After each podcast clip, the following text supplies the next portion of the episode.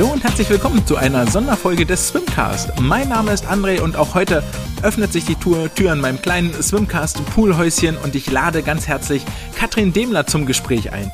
Wir haben 90 wahnsinnig unterhaltsame Minuten verbracht, uns unterhalten, wie es war 2011 bei ihrem ersten internationalen Auftritt bei den Jugend-Europameisterschaften in Belgrad, wie es war vier Jahre in Ohio am College zu sein und dann zurück während der Corona-Pandemie sich in Deutschland auf die Olympia-Quali vorzubereiten. Neben dem streifen wir das ein oder andere Thema abseits des Schwimmsports und bevor ich euch noch länger auf die Folter spanne, wünsche ich euch viel Vergnügen und vielen Dank, dass ihr zuhört.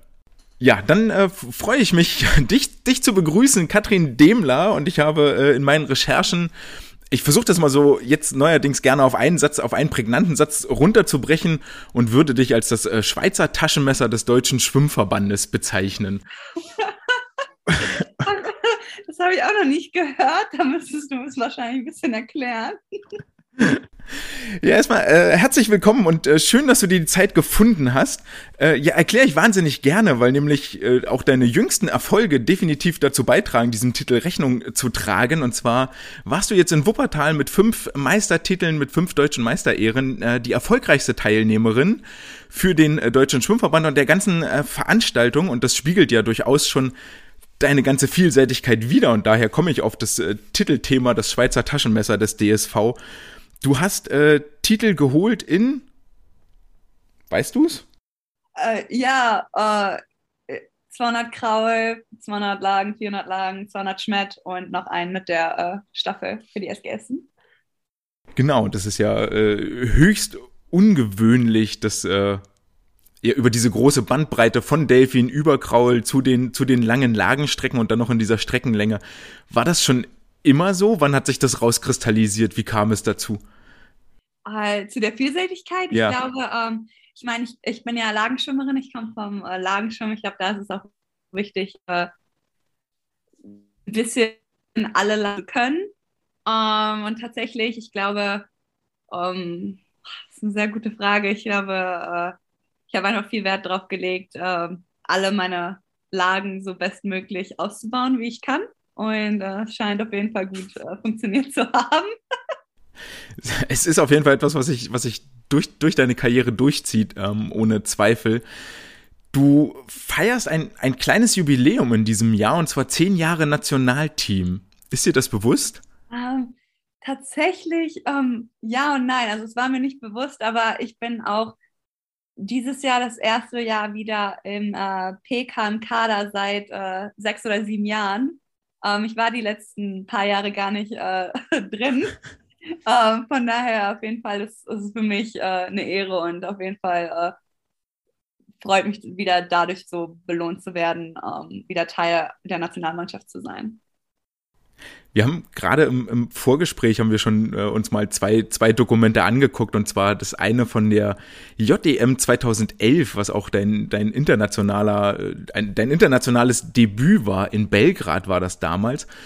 Und da hat sich schon die Vielseitigkeit, hat da tatsächlich auch schon sich äh, Rechnung getragen. Ich frage, ohne dich in die Pfanne hauen zu wollen, aber weißt du noch, welche Strecken du damals geschwommen bist? Uff, ähm, ich weiß, dass der Wettkampf nicht sehr gut lief, aber ich glaube, ich bin tatsächlich, ich bin die 200, 400 lang geschwommen.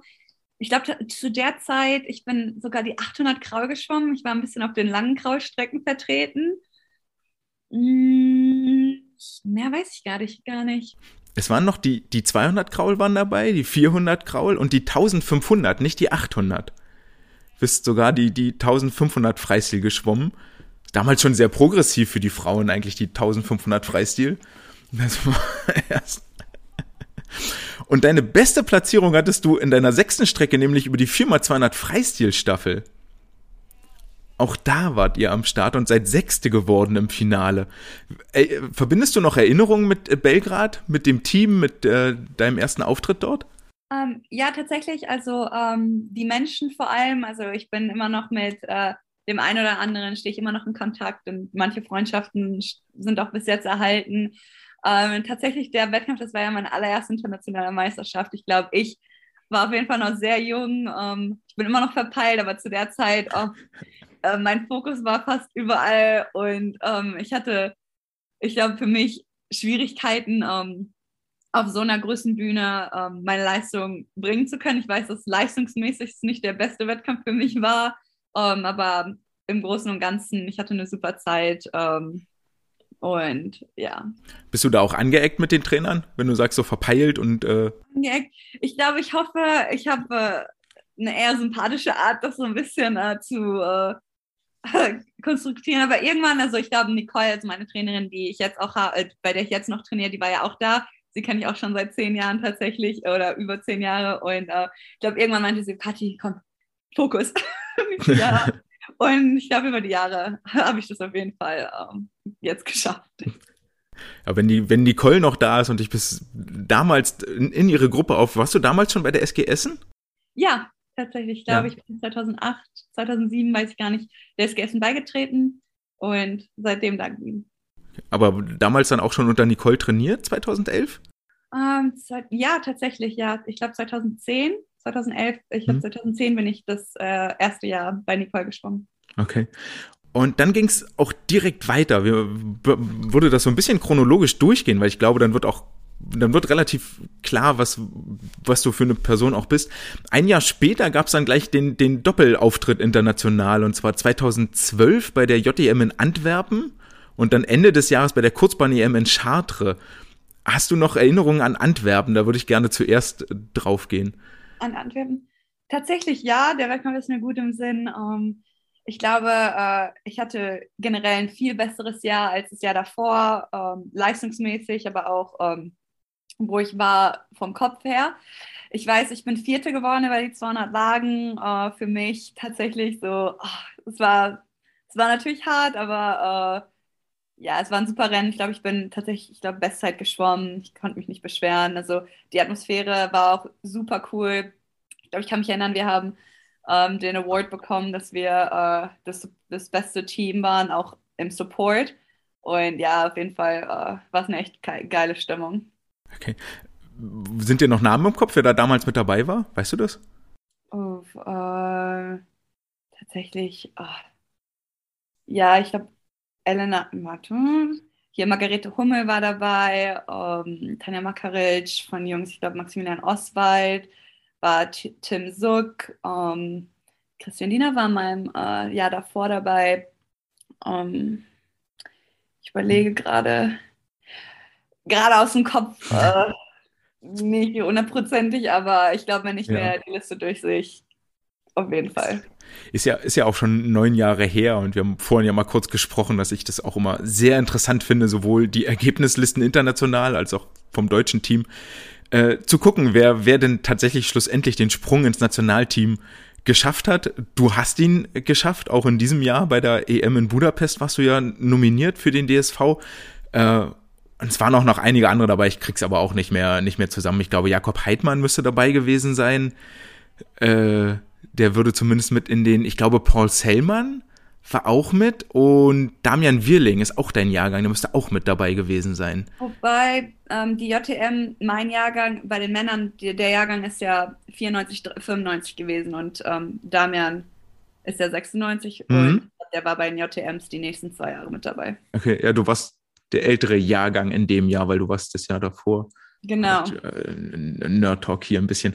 Weißt du noch die anderen Strecken, die du geschwommen bist, außer 200 Lagen? Äh, die 400 Wagen wahrscheinlich wieder. Ja. 200 Kraul. Ich glaube, ich war in der ja. Staffel drin. Ja. Und eine Strecke bist du nicht geschwommen, die du hättest schwimmen sollen. Und ich glaube, es hat was mit einem Lagen, äh, mit, genau, mit einem Lagenfinale zu tun. Ich weiß gar nicht, ob ich da schon auf die 200 Schmett gegangen bin. Nee. Oder äh, es waren wahrscheinlich die 800, 1500 Kraul oder 400 Kraul. Es waren die 100 Delfin. Ach, okay, ja, nee, hatte ich gar nicht im Kopf. Die, die tauchen auch in deiner zukünftigen Karriere eigentlich nicht mehr auf, aber wären dort auf dem, auf dem Zettel gewesen. Und du warst noch zweimal im Finale. Die 4x200 Freistil-Staffel ist vierte geworden. Der gute äh, vierte Platz. Der gute vierte Platz. Und die, die 400 Lagen bist du fünfte geworden, tatsächlich auch im Finale aufgetreten. Oh, ja, stimmt. Es war gar nicht so schlecht. aber der ältere Jahrgang und ein Jahr Entwicklung. Kannst du noch, die 200 Lagen ziehen sich durch durch deine Karriere, also die, die tauchen immer wieder auf. Würdest du sagen, ist deine Hauptstrecke? Mm, ja, ich glaube auch, ähm, da haben wir auch die Olympia-Quali drauf ausgesetzt, die 200 Lagen. Und ich glaube, 200 Lagen, ich glaube, ich trainiere für Lagen, hm? aber dadurch ähm, öffnet sich auch für äh, die 200 Schmett und 200 Kraul und 400 Lagen so ein bisschen alles. Aber ich glaube, ja, der Hauptfokus ist 200 Lagen. Schwimmst du die 200 Lagen heute anders, als du es damals geschwommen bist? Das ist eine sehr gute Frage. Ähm, ich, ich glaube, mein Brust ist deutlich besser geworden. Ähm, und ich habe auf jeden Fall auf jeden Fall mehr Fokus auf den Unterwasserphasen jetzt. Aber ansonsten, ich glaube, 200 Lagen, die schwimmt man einfach von vorne und hofft, man hält bis hinten durch. Oder so mache ich es. Kannst du noch den Vergleich ziehen von damals von der 16-jährigen Kati, die 200 Meter Lagen schwimmt und jetzt der äh, 24, 25-jährigen, die versucht Olympia-Quali zu schwimmen? Ist, ist da ein Unterschied, wie du an das Rennen rangehst? Ist mit Sicherheit da, aber auch wie du es versuchst umzusetzen? Hm, gute Frage. Ich glaube, natürlich, wenn man etwas jünger ist, ist man so etwas unsicherer, ein bisschen nervöser, bevor man ins Rennen reingeht. Und was ich über die Jahre gelernt habe, ist einfach ähm, an sich in dem Sinne zu glauben. Und wenn man dann vorm Block steht, einfach alles abzurufen, was man im Training gemacht hat. Und auf jeden Fall bin ich, gehe ich wahrscheinlich ein bisschen selbstsicherer an die Sache ran. Aber verstehe mich nicht falsch. Ich glaube, jeder Sportler ist ein bisschen nervös, bevor man ins Rennen steigt. Ich glaube, da darf über die Jahre ändert sich nichts. Ich glaube, es das heißt auch nur, dass es einem wichtig ist. Und ähm, ja. Nervös ist nichts Schlechtes. Also ich ja, genau. gehört definitiv dazu. So. Ja. Ich glaube, wenn du nicht nervös bist, hast du den, den, äh, den weiteren Sinn oder die Bedeutung des Rennens vielleicht auch nicht, nicht richtig verstanden. Und, ähm, genau. Aber ist es, ist es vielleicht so, dass du man macht ja Fehler. So, du bist ja unfassbar oft vermutlich die 200 Lagen ungezählte Male geschwommen und hast doch auch mit verschiedenen Taktiken mal rum experimentiert. Und ich finde die wahnsinnig interessant, weil es natürlich darum geht, für jeden auf seiner, auf seiner Stärke aufzubauen und vielleicht die Schwächen zu kaschieren. Oder wie, wie siehst du das? Hm, ja, ich glaube, äh, die Schwächen, ähm, ich glaube, es ist auch wichtig, vor allem an den Schwächen zu trainieren dass die Schwächen weniger werden, aber die stärkeren, äh, deine Stärken, du die ein bisschen kräftigst. Äh, aber ich glaube, dazu gehört einfach Training und äh, sowas entwickelt sich einfach über Zeit. Habt ihr was gemacht, um deine Brustschwäche wegzukriegen? Wir tatsächlich im Training arbeiten äh, viel oder da habe ich auch äh, sehr deutlich viel am Brust gearbeitet und ja, ich glaube auf jeden Fall, das hat geholfen, ich arbeite auch mit äh, Kerstin zusammen, die ist bei uns in der Videoanalyse äh, tätig, macht Mess- und Start, äh, Start- und Messplatz. Und sie hat mir auf jeden Fall auch, äh, sie kommt ja auch vom Brustschwimmen, sie war ja früher Brustschwimmerin, sie konnte mir auf jeden Fall ein paar Tipps geben und äh, ich glaube, es hat alles gut geklappt. Kannst du sagen, woran ihr konkret gearbeitet habt? Hm, ich glaube, bei mir ist es wichtig, dass, äh, wie, wie erkläre ich das jetzt am besten? Ähm, ich habe eine sehr hohe Frequenz und äh, bei mir ist es wichtig, dass ich nicht immer nur durchziehe und durchwische, dass ich auch ähm, mal vorne gleite, auch den Druck ein bisschen explosiver in einer Bewegung bin als in der anderen. Und vor allem auch einen kompletten Zug beenden, was heißt, die Beine komplett zu schließen und äh, den, das Momentum einmal mal mitzutragen, bevor ich den nächsten Zug anfange. Hm, okay, verstehe, verstehe. Ja. Ich hoffe, ich konnte das erklären. Ja, ja, ja, ja, sehr, sehr gut. Das ist, ähm, ja, darum geht's ja, so Verständnis zu wecken, okay, wie, wie kann ich das machen? Ähm, hat sich, das war jetzt dein 2012 Antwerpen bin ich wieder bei der, bei der JDM. Es war ja soweit sehr erfolgreich, auch wenn du, hast vielleicht nicht mehr im Kopf, aber ich muss in die Wunde nochmal reinstechen, weil auch das sich so ein bisschen durchzieht. Dir fehlten damals über dem vierten Platz 200 Meter Lagen fehlten sieben Hundertstel zum dritten Platz zur Bronzemedaille was vermutlich extrem ärgerlich ist, wenn man dann äh, äh, gerade so retrospektiv vielleicht in, in dem Moment gar nicht so sehr, oder? Wie zufrieden warst du damals, weißt du es noch? Äh, ich glaube, ich war damals zufrieden dadurch, dass äh, ich meine Bestzeit geschwommen bin. Ich glaube natürlich, es war ärgerlich. Ich weiß jetzt nicht, ob ich kann mich natürlich jetzt nicht mehr genau dran erinnern, das ist so lange her. Aber am Ende, äh, was ich mir jetzt versuche zu dem Zeitpunkt zu sagen, ist, dass ich habe ja nur Kontrolle über meine eigene Leistung und nicht, was andere machen. Und für mich war es ein gutes Rennen, starkes Rennen, eine Bestzeit und äh, ich glaube, es wäre falsch, nicht zufrieden gewesen zu sein. Man kann natürlich immer mehr wollen, aber ich glaube, auch wenn ich mich ein bisschen geärgert habe, ich war auf jeden Fall zufrieden. Und am Ende des Jahres 2012 war dann die Kurzbahn-EM bei den, mit den Senioren, also im Erwachsenenteam, die erstmalige Nominierung in Chartres in Frankreich. Und du bist über alle drei Lagenstrecken geschwommen, 100, 200, 400 Lagen. Ähm, mehr Vielseitigkeit geht nicht. Wie war, warst du sehr aufgeregt, nervös? Warst du das Küken? Hattest du so Rookie-Aufgaben? Es gibt ja immer wieder Gerüchte, dass man dann äh, als, als Neuling im Team so Straf, Strafaufgaben oder Einführungsaufgaben erledigen muss. Gab sowas? Ach, tatsächlich glaube ich nicht. Ich glaube, ähm, das war auch, das war auch die Kurzbahnsaison. Ich glaube, das war auch äh, einfach für mich eine äh, Möglichkeit, mit den Großen mitzuschwimmen. Hm, ich wurde super aufgenommen. Äh, natürlich war ich sehr nervös. Ich äh, wusste nicht ganz, äh, was mache ich hier, wie mache ich das richtig. Aber ähm, die Großen haben mich gut unter den, äh, unter den Arm genommen und mich dadurch gelotst. Und ja. Und ein Jahr später ging es dann für dich nach Dubai zur Jugend-Weltmeisterschaft, Junioren-Weltmeisterschaft vom, von, von der FINA organisiert. Ähm, so das, ja, ein neues internationales großes Highlight. Ähm, Du bist damals Neunte geworden über die 200 Lagen und hast das Finale dementsprechend nur knapp verpasst. Da ging es um drei Zehntel dran vorbei und hattest dann noch äh, vier weitere Starts, viermal 100 Kraul in der Mixstaffel.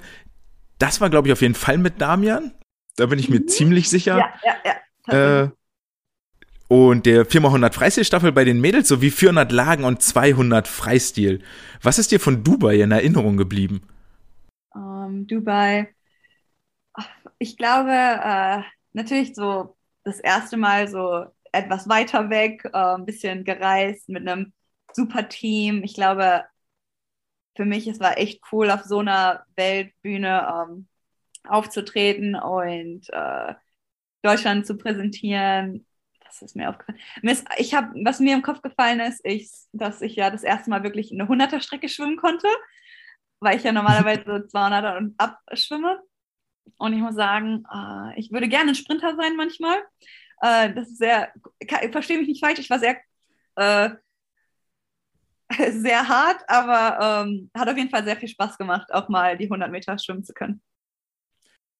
Warum hast du dich dann nicht weiter Richtung 100 Meter entwickelt? Ja, ich glaube, ich bin nicht so explosiv unterwegs. Meine Sprungkraft ist nicht die beste. Ich glaube, ich kriege mich einfach nicht komplett ausbelastet auf so einer kurzen Distanz äh, weil das ja auch sehr wichtig ist. Das war nicht mein Plan. Äh, scheinbar liegen mir die längeren Strecken ein bisschen besser. Aber die machen dir schon Spaß, oder?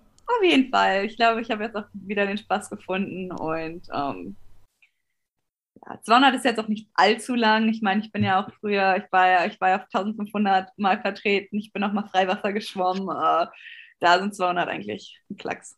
Ja, ja, lass mich mal 200 Delfin schwimmen. Ja, nicht, Überlegen okay, wir, wie lange das vielleicht dauert. Das vielleicht kein Klacks, aber ähm, machbar.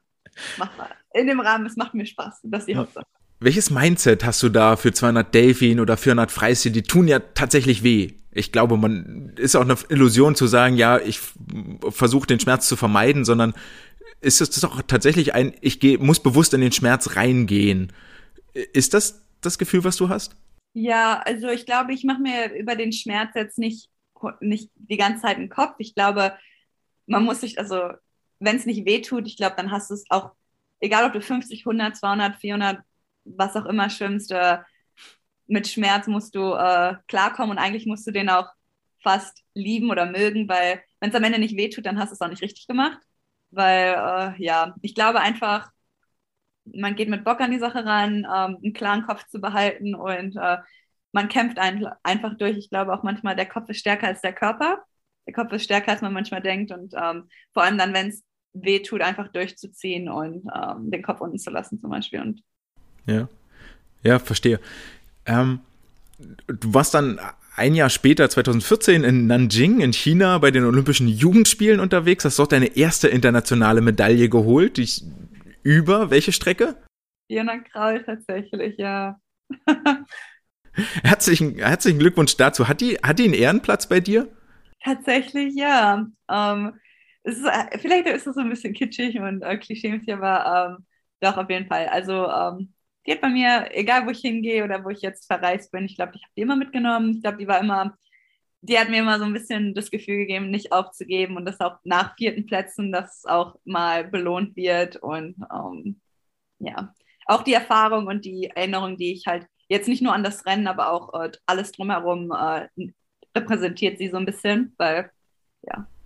Welche Erinnerungen hast du? Ah, ich glaube, also es war von Anfang bis Ende eine super, ein super Wettkampf. Äh, es wurde super durchgeführt. Ich glaube, das war, ich habe mich sehr wohl gefühlt. Ähm, wir sind super zusammengewachsen außerhalb des Schwimmens. Sei es das Dorf gewesen, sei es die Stimmung und die Menschen, die Freunde, die man da gemacht hat. Ich glaube einfach äh, alles miteinander war ja jetzt mit Dubai und mit Nanjing in China waren es ja dann wirklich die internationalen Wettkämpfe, die deutlich weiter weg waren, also außerhalb von Europa gelegen haben. Hat das bei dir so ein bisschen die Reiselust geweckt, international auch die, die Welt zu erkunden, sportlich und persönlich vielleicht? Sehr, ja, tatsächlich. Äh, so habe ich noch nie drüber nachgedacht, aber ich glaube, ich, hab, ich genieße Reisen, ich genieße neue Leute kennenzulernen, ähm, neue Erfahrungen zu machen. Und das hat auf jeden Fall mich in die richtige Richtung gestupst. Und ja. War das der Auslöser, dass du dann 2016 den, den großen Schritt nach Amerika gewagt hast? Ich glaube, da haben viele verschiedene Faktoren drunter gezählt, aber wahrscheinlich war das auch einer der Gründe, weshalb ich ein bisschen raus wollte und was Neues erfahren möchte. Das war nach dem Abitur vermutlich, ne? Ja, tatsächlich. Ich habe mein Abitur gemacht und dann habe ich noch ein Jahr, nennt sich FSJ Bufdi, Jahr gemacht, so ein bisschen als Überbrückung. Und danach habe ich die Entscheidung getroffen, nach Amerika zu gehen. Hast du das FSJ im sportlichen Bereich gemacht? Äh, ja, äh, ich habe ja lange im Sport- und äh, Tanzinternat gelebt in Essen. Mhm. Und das Buffy-Jahr habe ich Olympiastützpunkt vorgemacht. War in Verbindung mit den Sportschulen, mit dem Internat, mit dem Schwimmtraining. Da habe ich so ein bisschen überall reingeschnuppert, ein bisschen Berührarbeit gemacht, ein bisschen ähm, Sport den äh, Kleinen beigebracht, Schwimmtraining, ähm, oder auch sei es äh, am ein bisschen, wie nennt sich das, äh, als Erzieherin im Internat bin ich auch ein bisschen rumgerannt. Alles. Ja, schön. Wie kam es damals, dass du nach Amerika gegangen bist? Deine University oder das College, wie ich gestern gelernt habe, ist wohl das gleiche, sind synonyme Begriffe. Nach Ohio State bist du gegangen. Ähm, warum Ohio State? Was hat dich zu dem Schritt veranlasst? Warum bist du nicht in Deutschland geblieben? Welcher Entscheidungsprozess steht dahinter? Ich glaube, ähm, ich hatte ein paar Dinge, mit denen ich selbst zu kämpfen hatte. Und ich habe einfach den Spaß am Schwimmen verloren. Ähm, ich hatte mir, viel, ich glaube, viel zu viel Druck gemacht, viel zu, äh, ach, da waren, sind viele Faktoren mit eingerannt. Und ähm, mir ist aufgefallen, so möchte ich den Schwimmsport eigentlich nicht verlassen. Und wenn ich äh, ihn beenden möchte, dann auf einer Note, mit einem Lächeln, weil ich so viel Leidenschaft in den Sport auch investiert habe. Und ich glaube, ich brauchte einfach was Neues, neue Reize, neuen Start. Und ich habe auch gehört, wie Superman auch äh, Uni, Studium und Schwimmsport äh, oder generell Sport in Amerika verbinden kann. Und dass es auch sehr gut unterstützt wird. Dann dachte ich, komm, probieren wir es. Und Ohio State, das war mir wichtig. Der Grund, weshalb ich, also was, was ich gesucht habe auf einer Uni, ist, dass ich halt auch wenn ich so weit weg von zu Hause bin, dass ich quasi ein zweites Home, ein, äh, quasi wie mich trotzdem wie aufge, also aufgefangen wie in der Familie fühle, so weit weg von zu Hause. Und Ohio State hat mir eine der wenigen Unis das Gefühl gegeben, dass die äh, mich als Menschen wollen und nicht nur mich als Sportler. Aber ich glaube, das ist auch sehr wichtig, dass äh, wir auch uns vor Augen führen, dass wir auch mehr sind als nur der Sportler an sich. Und es hat mir auf jeden Fall geholfen, in die Person äh, mich zu entwickeln, äh, in der ich jetzt, in der die ich jetzt bin. Hat das was damit zu tun, also 2015 fehlen jetzt hier internationale Wettkampfeinträge, dass das so ein sportliches Downjahr war in deinem ähm, sozialen Jahr dann, wo es vielleicht auch sportlich nicht lief oder menschlich gekriselt hat in, in der Trainingsgruppe im Verein? Äh, nee, ich glaube, ich würde nicht sagen, dass es irgendwas im Verein zu tun hatte. Hm, ich glaube einfach, äh, für mich ich hatte ein paar Sachen, mit denen ich zu kämpfen hatte und kann jetzt nicht genau sagen, woran es lag. Äh, Aber ja, ich glaube, ich, ich glaube, es ist auch, wahrscheinlich ist es auch der Zeitpunkt, wo ich vom äh, Juniorenbereich in offenen Bereich gegangen bin. Und das ist immer, mh, hm, also ich glaube, ein Punkt, wo viele äh, kurz miteinander, mit sich zu kämpfen haben und äh, man muss einfach für sich selber die bestmögliche äh, Entscheidungssituation finden, sich da rauszukriegen. Und für mich war es einfach, äh, den neuen Schritt nach Amerika zu gehen und ähm, da wieder vielleicht ein bisschen Fuß zu fassen. Okay. Äh, kannst, du, kannst du uns kurz erklären, wie das Schwimmsystem, das College-System, die College-Ligen in den USA äh, organisiert sind, wie das funktioniert? Ich hatte Marius Kusch schon vor einer Zeit im Podcast, er sagte, äh, war NCAA 2 Division, in der Second Division. Ich glaube, Ohio State war in der First Division ist das so ähnlich wie erste Liga, zweite Liga und wie läuft die Schwimmsaison in den USA dann ab am College? Hm, okay, also ich weiß nicht ganz genau, wie Division 2 funktioniert. Die Division 1, Division 2 könnte man sagen, erste Liga, zweite Liga. Also Division 1 ist auf jeden Fall, also sind oft die, ähm, die guten Schulen drin, aber ich glaube, die Schule zum, in der, die Uni, bei der Marius war, das ist eine Ausnahme, weil die auch eine sehr, Queens eine sehr gute Schwimmuni ist die Unis, die in Division One sind, oft die größeren Unis, die es in Amerika gibt, diese Power-Unis, äh, weil die halt deren, es ist oft basierend an deren Football-Teams, die die haben. Und oft die, die äh, große Football-Teams haben, die haben viele Sponsoren, die, haben, die sind auch gut in, an, in den ganzen sportlichen Bereich. Von daher, ja, das ist, das ist so der Unterschied zwischen Division 1 Division 2, wenn ich das so ein bisschen äh, erklären kann. Und die Wettkämpfe die laufen quasi, wir haben viele Dual Meets über, ähm, über das Jahr verteilt. Das sind quasi so zwei Stunden Wettkämpfe, wo du so ein bisschen wie ISL, wo du ganz viele Strecken in zwei Stunden schwimmst, so drei bis vier Strecken. Wir schwimmen tatsächlich äh, nicht in Wettkampfanzügen, in Trainingsanzügen, was es auf jeden Fall sehr interessant macht. Und dann haben wir so ein Intersquad Meet, ähm, so im November. Das ist so ein Wettkampf, wo wir wirklich einen Anzug anziehen, wo wir ähm, uns für die Conference äh, vorbereiten. Das ist, äh, wir haben so einen Conference-Wettkampf, der nennt sich Big Ten oder der ist verschieden für jede Conference, äh, wo auch immer du gerade trainierst. Das ist auch, das ist der Teamwettkampf, auf dem am meisten hingesteuert wird. Und danach kann man sich individuell auch noch für die NCAAs qualifizieren, basierend, wie man da performt hat. Und die okay. sind dann wahrscheinlich im, ja, im März circa. Okay, also so ist zweigeteilt. Es gibt zum einen die, die Mannschaftsschiene bis zur Big Ten oder Conference Championship. Ja. Und dann die, die Einzelwettbewerbe, wo du dann NCAA Champion werden kannst äh, über eine Strecke XY. Tatsächlich ja, aber das ist auch auch ein Mannschaftswettkampf. Also wir starten immer noch für ein Team. Das Team wird halt nur ein bisschen kleiner, weil ähm, sich dafür zu qualifizieren auf jeden Fall schwieriger ist. Du kannst nicht jeden mitnehmen, weil Big Ten, da entscheidest du äh, so ein bisschen intern, wer schwimmt. Da nimmst du die Besten mit. Aber NCAA ist da qualifizierst du dich based on einem Ranking. Und äh, das ist halt Amer also von All America aus der Division One und das ist halt so ein bisschen schwieriger reinzukommen. Von daher also in der Conference schwimmen circa, ich glaube, 24 Mädels sind es. Und in meinen vier Jahren bei NCAAs, wir sind so zehn Sportler, die dann zu den NCAAs fahren. Von diesen 24. Das ist dann amerikaweit, Division One Colleges. Wie viel, wie viel Sportler pro Strecke qualifizieren sich? Hm, es qualifiziert, so. oh, ich darf es nicht falsch verstehen. Pro Strecke sind es so 35 circa. 35 hm. bis 40. Uh, es sind, glaube ich, 240 oder 270 total äh, mhm. Sportler. Und ähm, die werden halt Top 1 bis 35 wird mitgenommen. Und manchmal dadurch, dass wenn ein Sportler in zwei Strecken in den Top 35 ist, wird der rausgenommen und dann könnte zum Beispiel 36 mitgenommen werden, weil äh, der eine Sportler nur für einen Platz zählt, weil ich glaube, die nehmen halt 240 Sportler zusammen mit ist ein bisschen komplizierter. Ich weiß nicht, ob ich das gut Ja, okay, ja. Ja, ja, ja, kann ich. Ich glaube, ich, ich fasse das nochmal in meinen Worten zusammen, als äh, symbolisch für die Zuhörerschaft.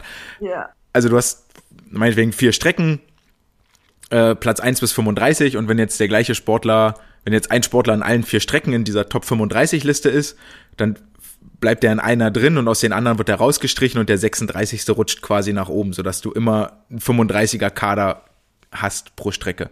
Genau, tatsächlich, aber er darf halt die anderen Strecken auch schwimmen. Hm.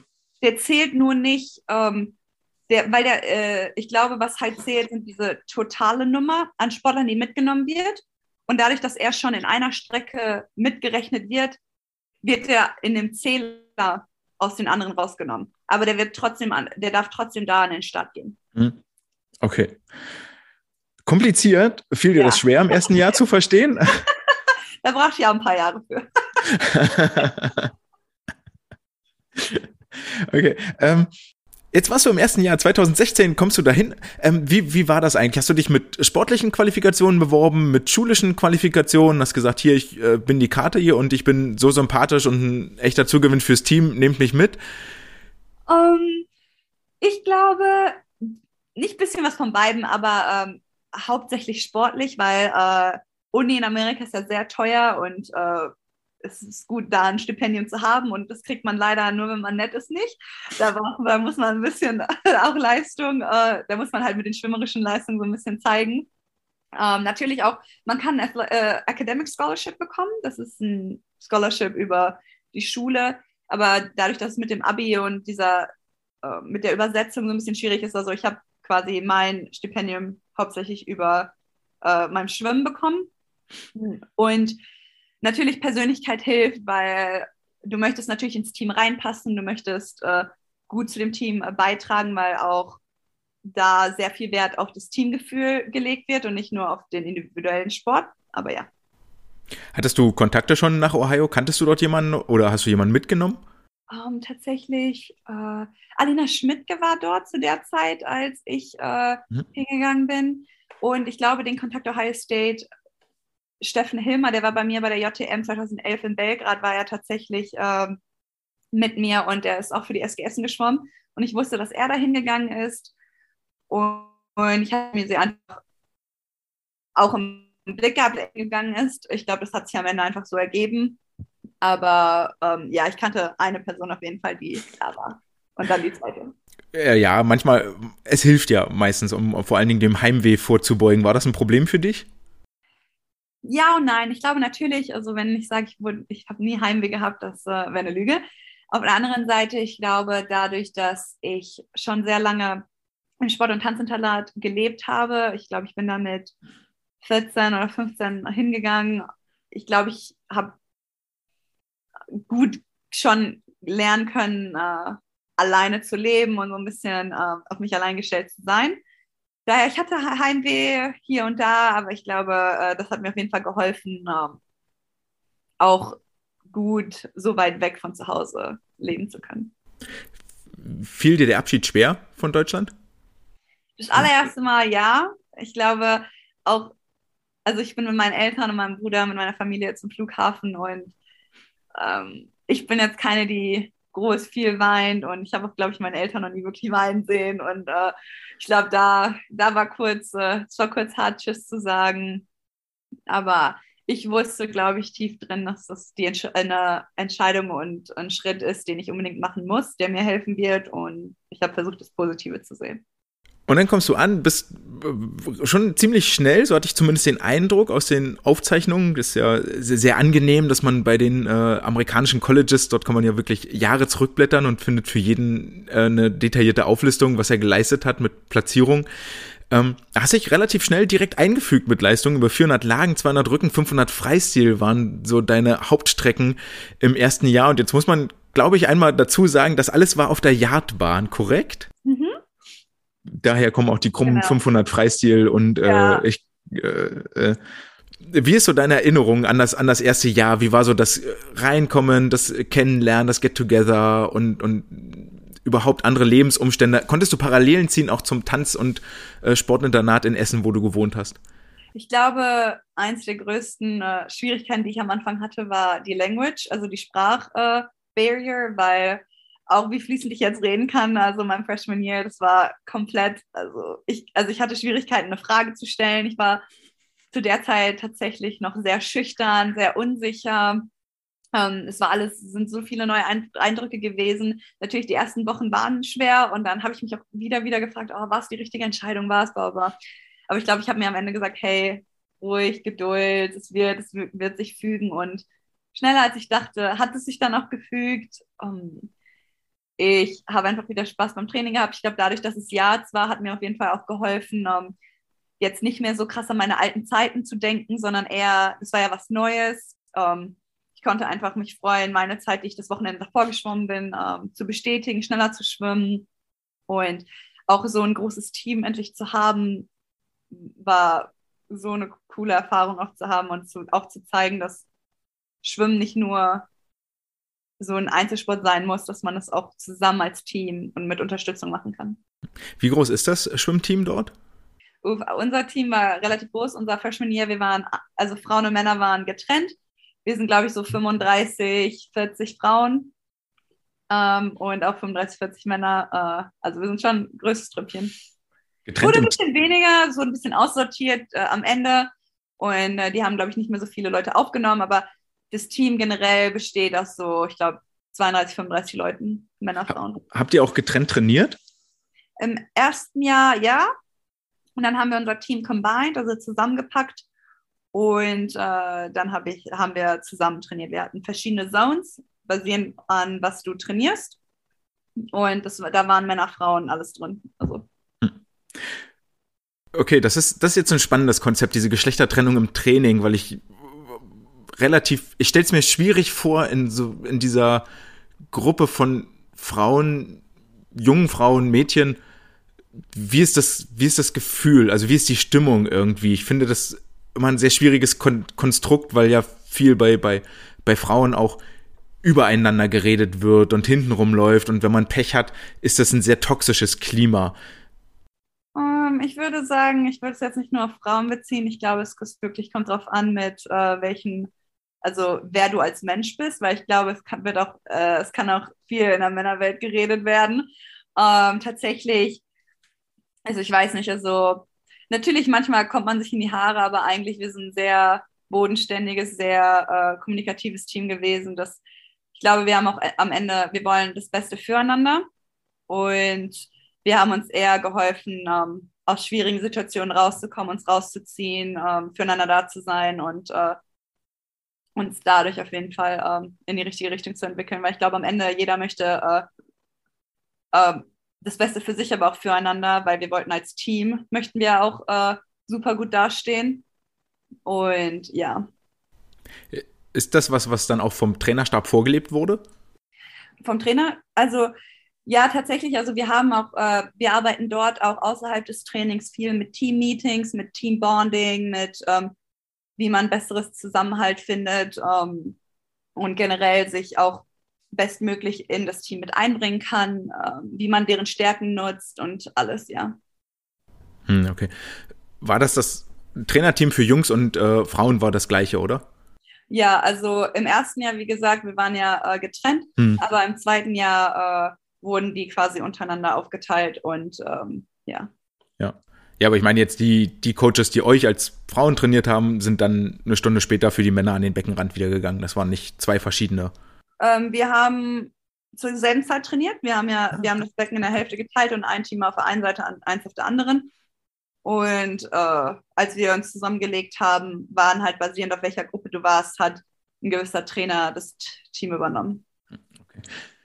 Es kommt das zweite Jahr, Saison 2017, 2018 und dein Portfolio wandelt sich nochmal ein bisschen, hauptrangig 400 Lagen, die bleiben auf dem Zettel, die 200 Freistil kommen dazu, also die 500 Freistil werden zusammengekürzt und du wirst wichtiger Bestandteil der Firma 200 Freistil Staffel, die auch in den, in den kommenden Saisons durchaus noch für Furore sorgen sollte. Ähm, das zweite Jahr, war das von, von wichtigen Entwicklungsschritten geprägt oder ist das so eins, was man dann halt mitnimmt, weil es so mittendrin liegt? Ich glaube, ich, bei mir war es, ich glaube, ich habe mich Saison pro Saison geschafft zu steigern. Ich glaube, das zweite Jahr war für mich so ein bisschen, ähm, da habe ich ein bisschen gehapert, da, äh, da lief es nicht ganz so gut. Da musste ich, glaube ich, auch mich wieder so ein bisschen finden. Äh, ich habe sehr viel mit den Strecken herum experimentiert. Ich glaube auch im dritten und vierten Jahr, ich bin wieder was komplett anderes geschwommen. Ähm, aber an sich ein super Jahr. Ich glaube, man versucht einfach die beste, das Beste an Erfahrungen mitzunehmen und ähm, auch zu lernen. Es geht jetzt nicht nur um deine Eigenleistung, auch um einfach äh, da fürs Team zu sein. Ist das, ist das von den Trainern gefördert worden, diese Vielseitigkeit? Also dann, ja, im dritten Jahr wird's noch mal äh, bisschen, da kommen die 200 Delfin dann mit dazu.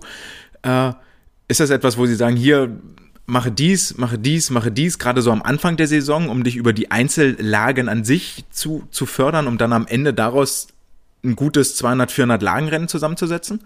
Auf jeden Fall, äh, wie gesagt, wir haben ja diese Dual Meets gehabt und wo wir ganz viel in dieser kurzen Zeit schwimmen.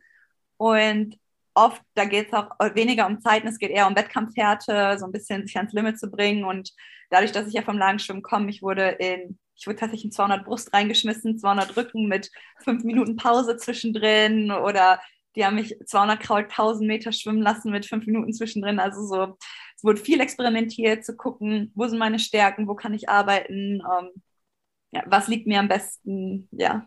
Hm. Ist da die Betreuung dann auch entsprechend, also wird dir klar gemacht, warum du das jetzt schwimmen sollst? Natürlich ja. Also ich werde ja nicht, ich wurde nicht wahllos reingeschmissen. Also was, was keinen Sinn macht, da werde ich nicht reingepackt, weil mhm. wir wollen ja auf der anderen Seite auch noch gute Punkte für äh, das Team holen, auch in diesen Dual Meets.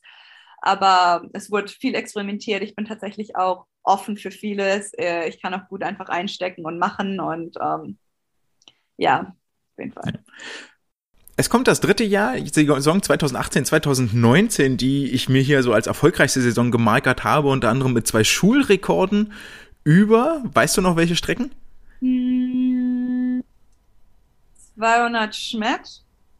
Das war eventuell dann die 4x2 Kraulstaffel oder, ja, ja, genau. 200 Delfin, 400 Freistil, die Schulrekorde, die auch äh, heute, glaube ich, immer noch Bestand haben. Äh, 200 Delfin auf der Yardsbahn 1,5506 und 400 200 Freistil auf der Yardsbahn seid ihr unter der magischen 7-Minuten-Marke geblieben in 6,59,62 mit deiner tatkräftigen Unterstützung. Dazu kommen, kommen viele Starts über 200 Lagen und 400 Lagen und ähm, ich weiß nicht, wenn man im amerikanischen die Breakout-Season das Ganze betiteln möchte, nun ist es ja schwierig, von der Yardbahn in die Meterbahn umzurechnen. Das geht ja nicht so ganz einfach. Ähm, ist es trotzdem so, dass du mit den Zeiten, mit Schulrekorden und Ohio ist ja auch keine ganz äh, kleine und unbekannte Uni, das ist jetzt, glaube ich, klar geworden. Hast du damit irgendeinen Impact in Deutschland erzeugt? War, gab es da Kontakt oder ist das, läuft das so am, am Rande und fernab der?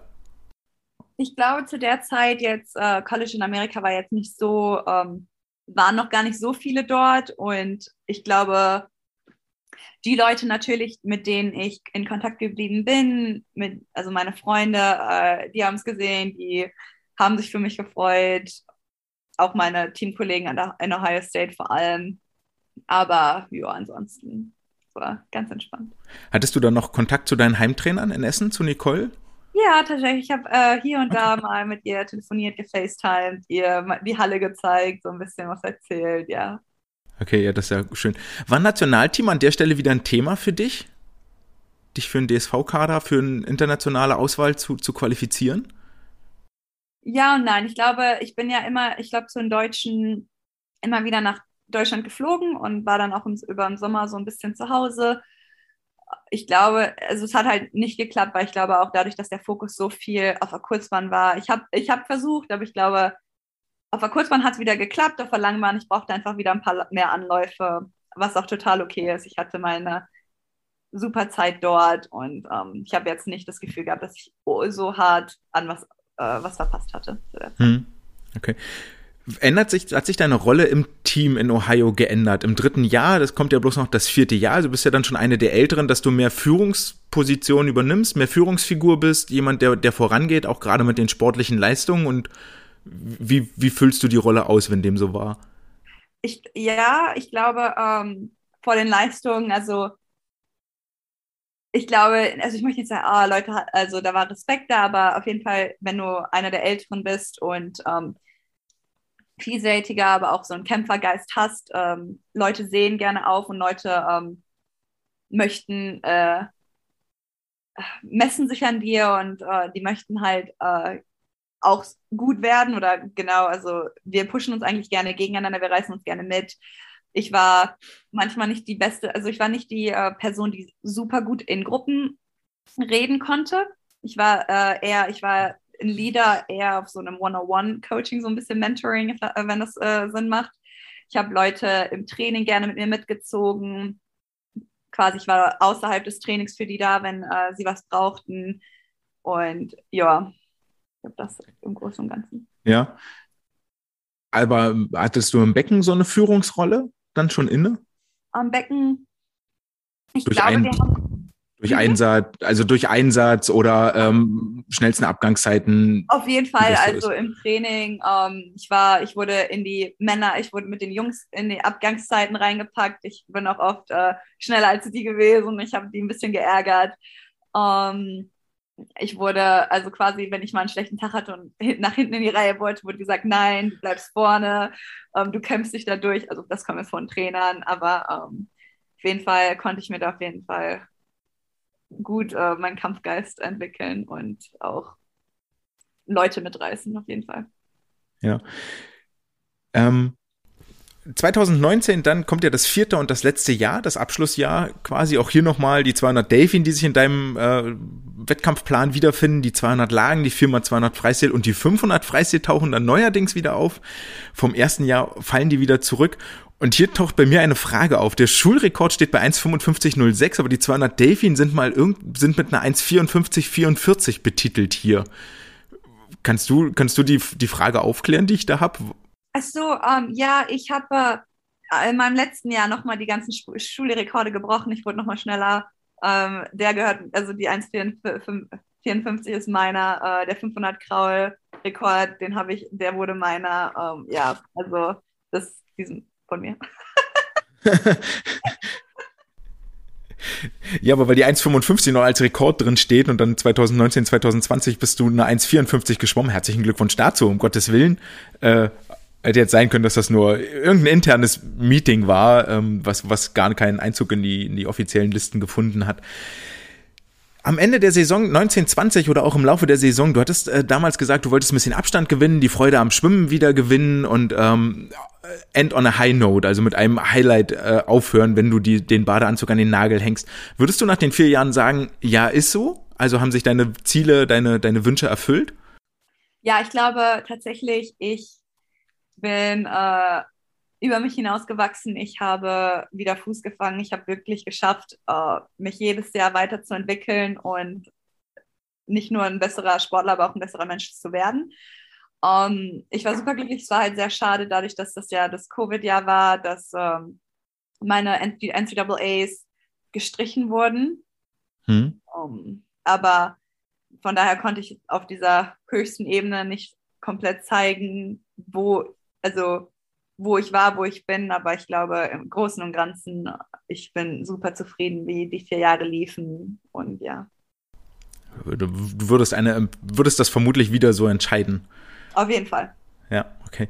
Ähm, das Covid-Jahr, du hast das gerade angesprochen, es ist mir tatsächlich schon wieder entfallen, dass wir das damals hatten und immer noch haben.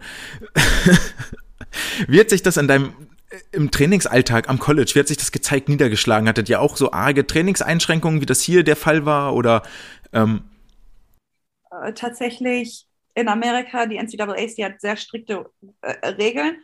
Und als Covid dann aufgekommen ist, äh, alles wurde direkt, das war tatsächlich zwei Tage bevor wir zu den NCAAs geflogen wären, ähm, direkt, es wurde alles dicht gemacht. Ähm, und ich glaube, die haben bis August sogar tatsächlich nicht mehr trainieren können. Und ähm, Covid wurde ja im März, äh, ist es passiert. Also da war jeder auf sich allein gestellt. Ähm, ich habe tatsächlich dann meine Koffer gepackt und bin nach Deutschland, weil äh, die Olympischen Spiele wurden ja noch nicht abgesagt. Die, mh, hm, wir konnten zwar in Deutschland nicht trainieren, aber da wurden halt diese Ausnahmeregelungen wurden da besprochen, die in Amerika noch gar nicht in Sicht waren.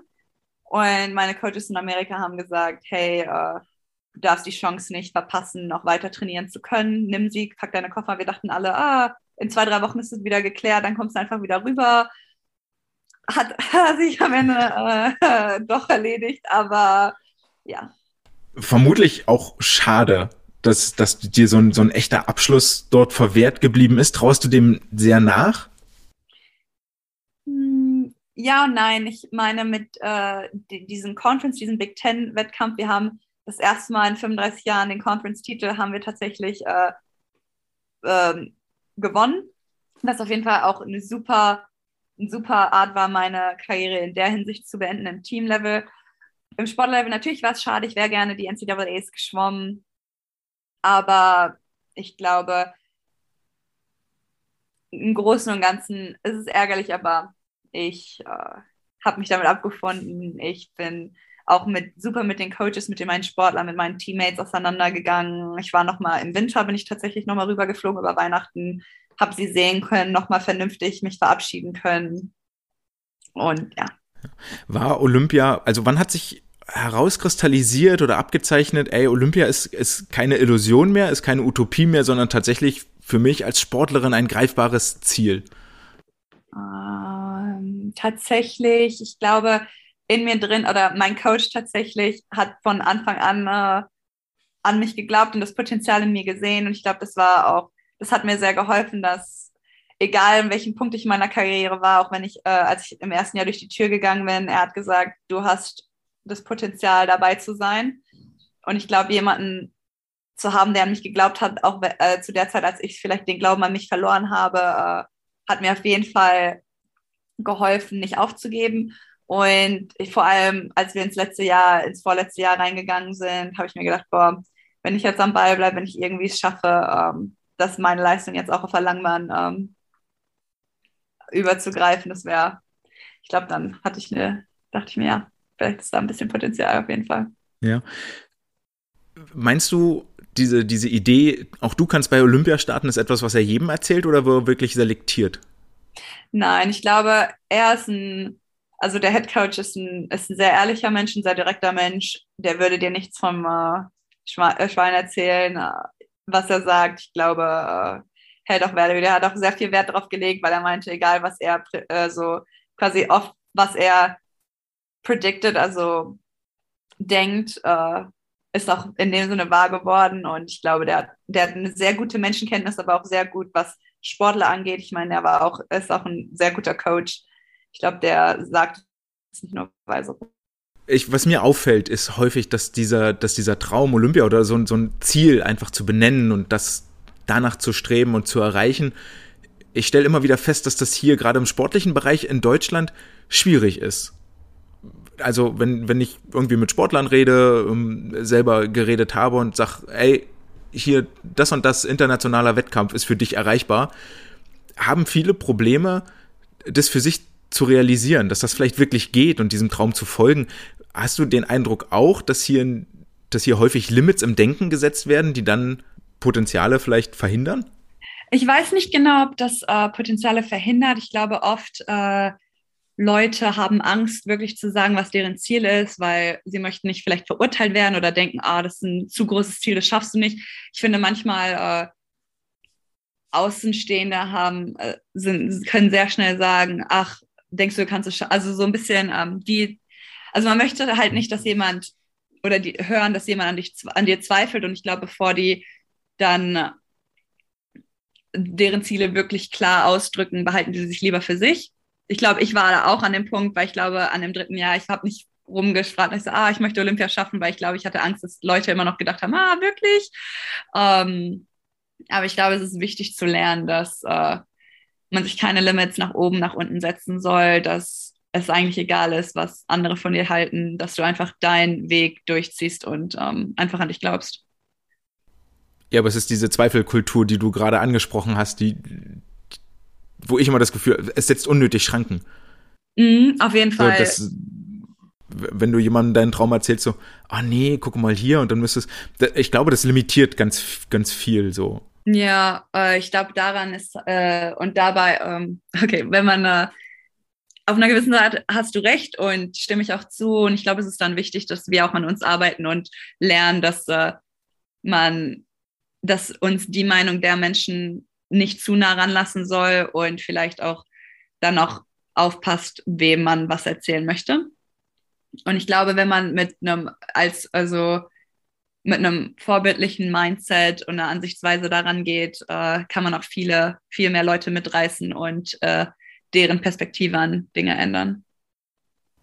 Mhm. Ja, ja. 2020, ähm, Jetzt wird es ein bisschen schwierig, weil es ist Corona-Jahr, du hast das schon angesprochen, du kommst zurück nach Deutschland, so eher Knall auf Fall, ungeplant, viel zu zeitig. Auch hier mit Trainingsmöglichkeiten schwierig und kompliziert. Ähm, vielleicht um das vorzugreifen, du hast es im Vorgespräch einmal kurz angesprochen, dass du durchaus mit dem Gedanken gespielt hast, äh, an der Stelle den Badeanzug auszuziehen und dort hängen zu lassen und de deine Karriere zu beenden. Jetzt kam aber im August 2020 dein erster Auftritt in der International Swimming League mit den DC Trident. Olympia wurde abgesagt, also war das das einzige Highlight im Wettkampfkalender 2020 und das hat vielen Schwimmern ganz gut getan. Dir auch? Sehr. Ich glaube, dieses Wettkampfformat hat, kam ja auch, kommt ja auch ein bisschen aus dem amerikanischen und auf einem ganz anderen Niveau, einem anderen Level. Und diese Möglichkeit, die sich mir da geboten hat, die hat auf jeden Fall nochmal geholfen, so ein Feuer zu wecken. Die Menschen, die ich da kennenlernen konnte, die waren Inspiration für mich. Ähm, die haben mir auch ein paar Tipps so auf den Weg gegeben, wo ich nochmal neue Ansichtsweise bekommen habe, was Schwimmen angeht. Und ja, das hat auf jeden Fall mich in die richtige Richtung kaputt. Ähm, wie sagt man das? Katapultiert? Ja, da, ja danke. gerne, gerne. Ähm, was hat das eine Jahr trotzdem, was ja dann ein Jahr Delay mit diesem Wettkampfhöhepunkt, der, der Feuer entfacht, total super, alles, alles fein. Trotzdem war es jetzt ein Jahr Delay mit reduzierten Trainingsmöglichkeiten.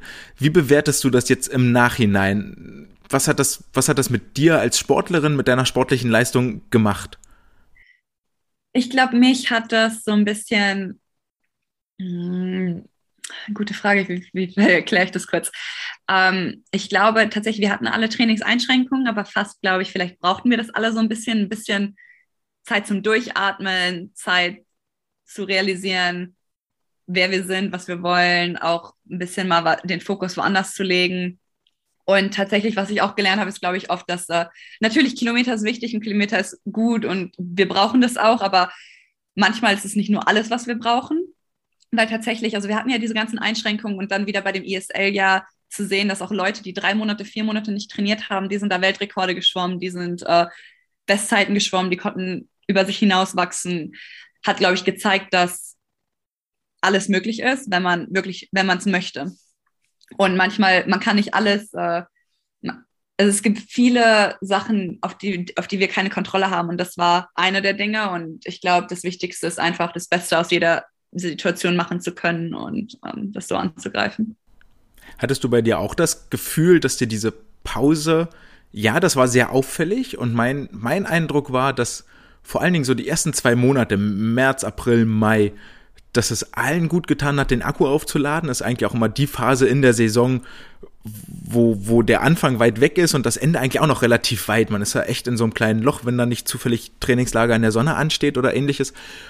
Aber es hilft ja dabei, die Akkus aufzuladen. Wir alle reden über Kompensation, über Taper und letztendlich ist das Taper vor dem Höhepunkt in meinen Augen ja nicht viel anderes als ich nehme, ich nehme den Druck raus, ich nehme Trainingsumfänge raus, ich gönne dem Körper Pause, damit sein Akku vollkommt. Ist es etwas, wo dann vielleicht zwei Monate Pause einfach viel besser sind als nur vier Wochen reduziertes Training oder sechs Wochen? Und hast du das auch bei dir so festgestellt? Also ich glaube, also natürlich die zwei Monate, das war schon viel. Und ähm, auf der einen Seite komplett rausnehmen ist jetzt, also hilft nicht ganz, weil äh, das Wassergefühl ist ja weg, man muss es wiederfinden.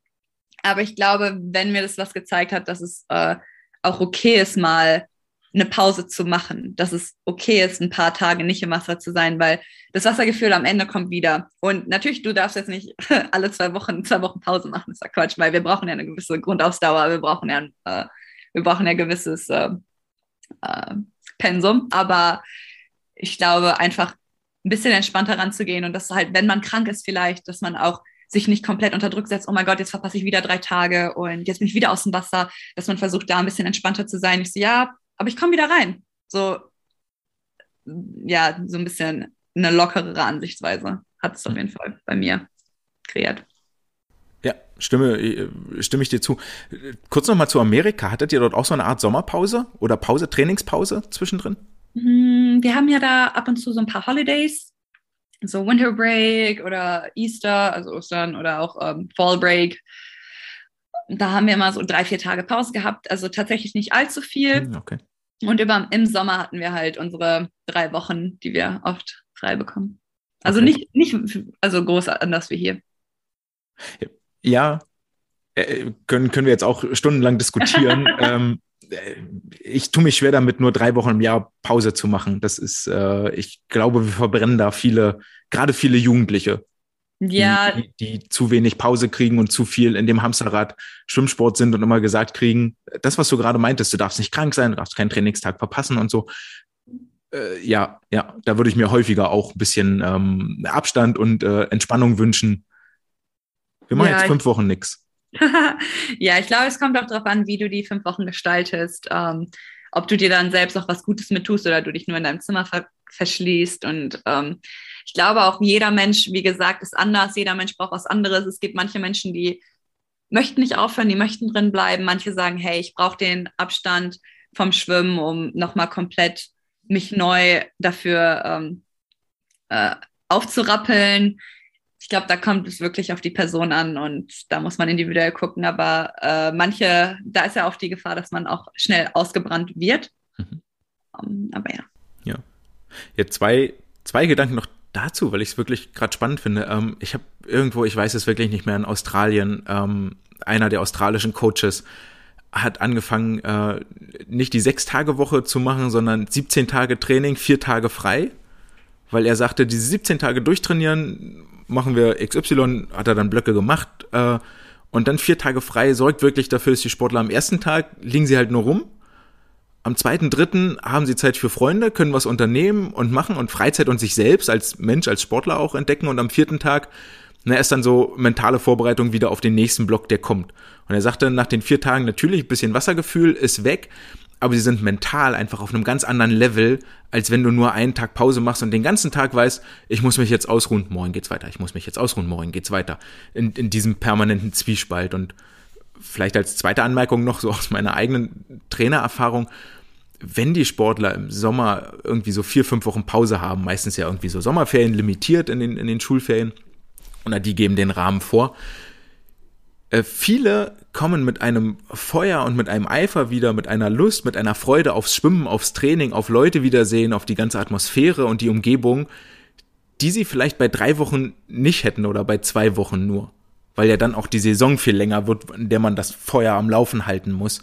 Und ähm, ich glaube, die, die dabei sind und die Freude dran haben und die wirklich Talent haben, die behältst du. Und die, die es eh nicht so geil finden und früher oder später rausfallen würden, die siebst du im Zweifel ein Stückchen eher aus.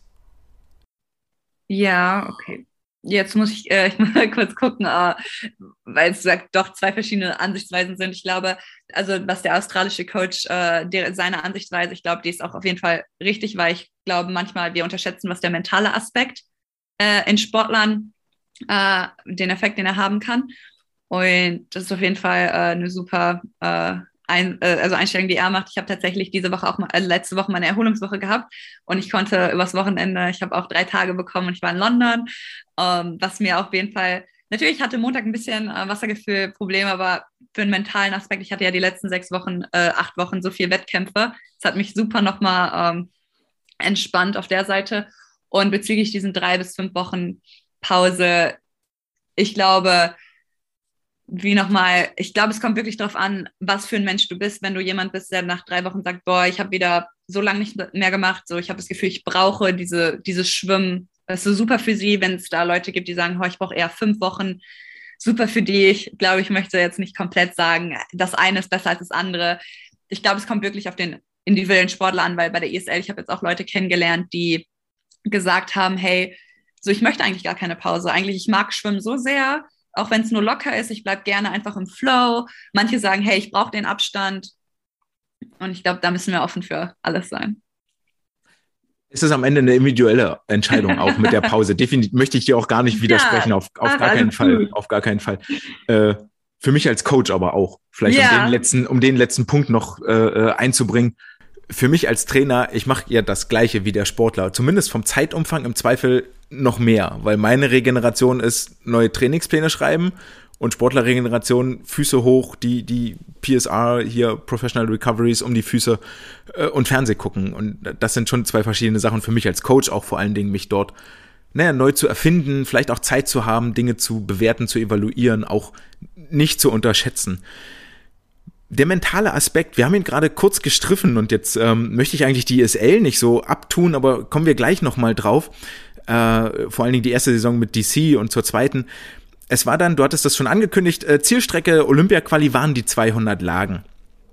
Und jetzt sind die 200 Lagen, äh, ich möchte das Wort Nemesis nicht in den Mund nehmen, aber die sind äh, doch ein sehr zweischneidiges Schwert, weil du dann bei der Olympia-Quali in Berlin um zwei Zehntel an der Olympianorm vorbeigeschwommen bist mit zwei Minuten zwölf und zwölf Hundertstel, was man sich schön merken kann. Ähm, hat es nicht gereicht für die Spiele in Tokio. Und da stellt sich natürlich die Frage, wenn jetzt alles so lange auf dieses Ziel ausgerichtet ist und Corona ja noch im Hinterkopf ist, welches Gefühl hast du? Wie gehst du um mit der Niederlage? Was, was geht da in dir vor? Mm, ich glaube tatsächlich, ich war sehr enttäuscht am Anfang. Ich glaube, es wäre auch eine Lüge, wenn ich gesagt habe, ah, ich habe es direkt abgehakt, es war mir egal. Um, ähm, ich war enttäuscht, ich war traurig, ich habe mich auch traurig fühlen lassen. Ich habe mich, also es war, ich hatte auch, glaube ich, jedes Recht, äh, ein bisschen ähm, meinen Down-Moment zu haben. Aber ich glaube, reflektierend wollte ich, äh, ich bin auch jemand, ich sehe gerne das Positive und einfach, ähm, damit ich weiter äh, nach vorne gucken kann, und ich habe eine super Entwicklung das Jahr gemacht. Ich habe einen Riesensprung gemacht. Ich habe mich wieder quasi so ein bisschen an der deutschen Spitze äh, eingeordnet. Super Bestzeit. Ich glaube, da zu sehr enttäuscht zu sein, das wäre nicht richtig. Ich glaube, dann würde ich mir selbst nicht genug Credit geben können. Und ich habe einfach versucht zu sagen, hey, eigentlich eine starke Saison und einfach gucken, was wir jetzt. Das hat nochmal so ein gewisses Feuer in mir geweckt und zu sagen, hey, gucken, was ich jetzt die nächsten drei Jahre machen kann. Hm, okay.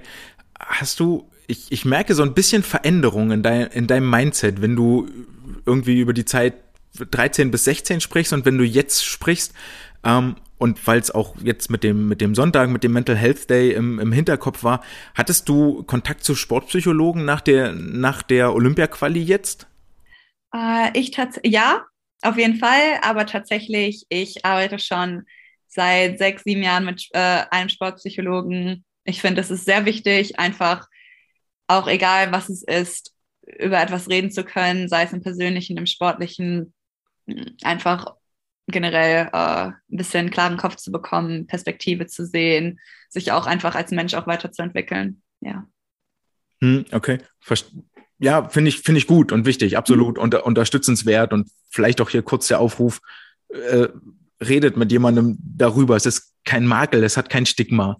Genau, auf jeden Fall. Also ich glaube, äh, man sollte sich nie schämen, nach Hilfe, nach, nach Hilfe zu suchen, weil ich glaube, äh, mehr Leute, als man denkt, ähm, haben sie, brauchen sie und ähm, das ist überhaupt also dieses negative Stigma. Ich hoffe, dass wir das auch über Zeit auch minimieren können. Ich glaube, wir sind auch auf einem sehr guten Wege darauf.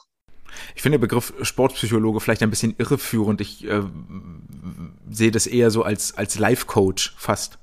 Jemand, der von außen mal drauf guckt, ey, ich sehe das ganz anders als du mit all deinen Emotionen und all den Dingen, die du investiert hast, wie zum Beispiel 200 Lagen. Du hast doch, ich glaube, waren fast zwei Sekunden, die du dich äh, verbessert hast. Ähm, es war auf jeden Fall wirklich sehr viel, das ist richtig.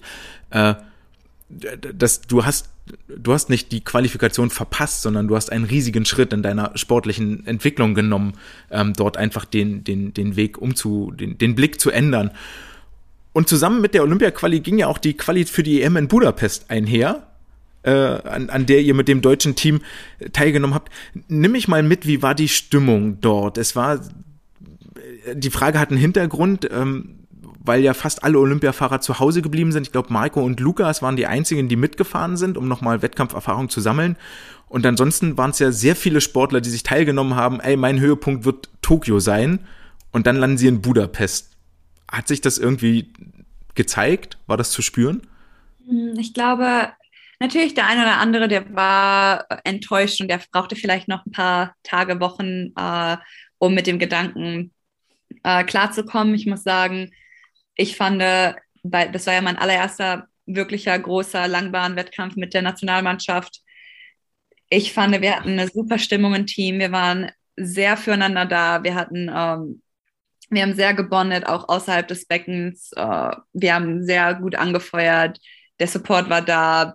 Also ich muss sagen, ich hatte eine super erste Erfahrung äh, mit der Nationalmannschaft, auch wenn jetzt äh, das Olympiateam außer zwei Ausnahmen zu Hause geblieben ist. Ja. Um Gottes Willen, es muss auch der Stimmung nicht, hat mit der Stimmung gar nichts zu tun. Es geht, geht um die, yeah. die Mannschaft, die harmonieren muss, unabhängig von den. Genau, also auf jeden Fall, also ich kann ja nur für mich sprechen, aber ich fand, äh, wir haben super harmoniert, auch wenn manche Leute sich im Tief gefallen sind. Wir haben versucht, die danach rauszuholen, ähm, sie mitzureißen, ähm, denen eine andere Ansichtsweise zu sehen und versuchen einfach auch für die da zu sein. Ja.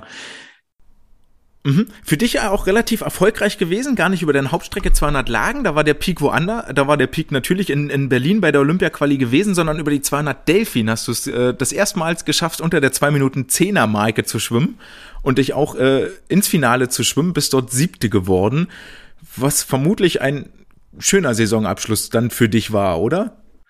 Auf jeden Fall, ich Oh, ich kann mich immer noch super an den Wettkampf erinnern. Ich, ich kann mich auch erinnern, ich bin auch ins Finale mit so einem Lächeln reingegangen. Ich war, ich hatte eine super Zeit. Ich habe mich so gefreut. Ich, es hat auf jeden Fall echt schön, äh, gut mal da auch vor allem im Finale mit deinem Namen reinzulaufen, um zu sehen, dass die ganze Arbeit sich gelohnt hat und alles drumherum. Ja. Ja, das ist schön. Hast du danach Urlaub gemacht? Ich war tatsächlich, ich habe ja ein paar Tage äh, Pause gemacht. Danach hatten wir ja deutsche Meisterschaften direkt danach.